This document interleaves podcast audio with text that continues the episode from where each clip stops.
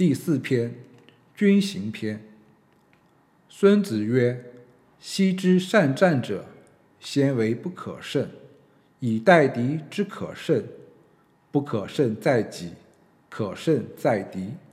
故善战者，能为不可胜，不能使敌之可胜。故曰：胜可知而不可为。不可胜者，守也；可胜者，攻也。守则不足，攻则有余。善守者，藏于九地之下；善攻者，动于九天之上。故能自保而全胜也。见胜不过众人之所知，非善之善者也。战胜而天下曰善，非善之善者也。故举秋毫不为多利，见日月不为明目，闻雷霆不为聪耳。故之所谓善战者，胜于易胜者也。故善战者之胜也，无智明，无勇功，故其战胜不特。不特者，其所措必胜，胜以败者也。故善战者，立于不败之地，而不失敌之败也。是故胜兵先胜而后求战，败兵先战而后求胜。善用兵者，修道而保法，故能为胜败之政。兵法一曰度，二曰量。三曰数，四曰称，五曰胜。地生度，度生量，量生数，数生称，称生胜。故胜兵若以义称诸，败兵若以诸称义。胜者之战名也。若决击于千仞之溪者，行也。译文：孙子说。从前善于用兵打仗的人，先要做到不会被敌方战胜，然后捕捉时机战胜敌人。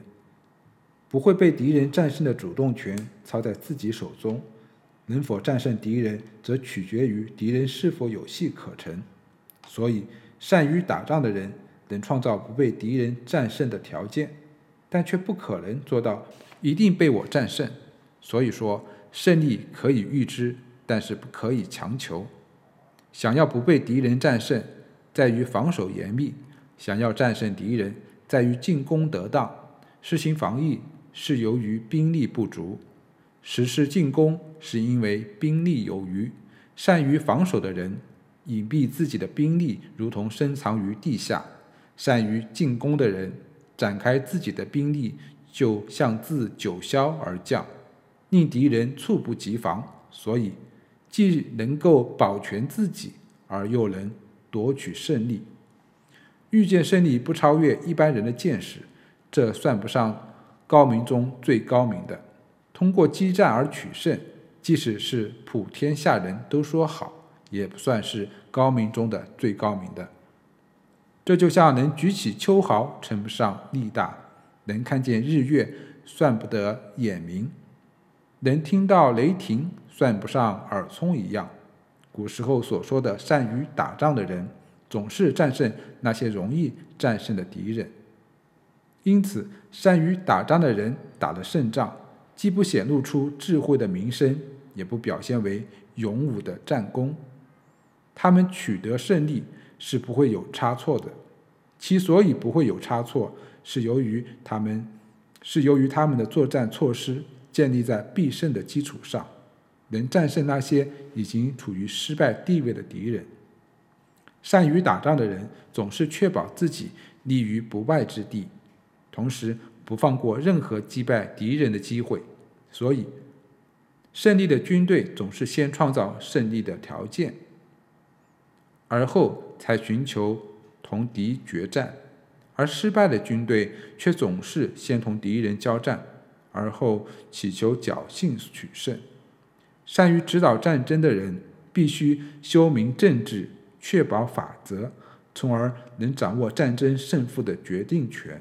兵法的基本原则有五条：一是度，二是量，三是数，四是称，五是胜。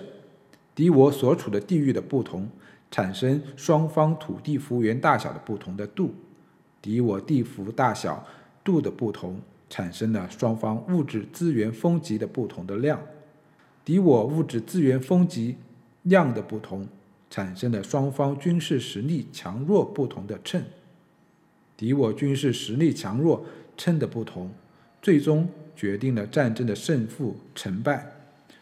战争的胜负成败。胜利的军队较之于失败的军队，有如以翼比猪那样，占有绝对的优势；而失败的军队较之胜利的军队，就好像用猪比翼那样，处于绝对的劣势。胜利者指挥军队与敌作战，就像在万丈悬崖掘开山间的积水，所向披靡。这就是行军事实力。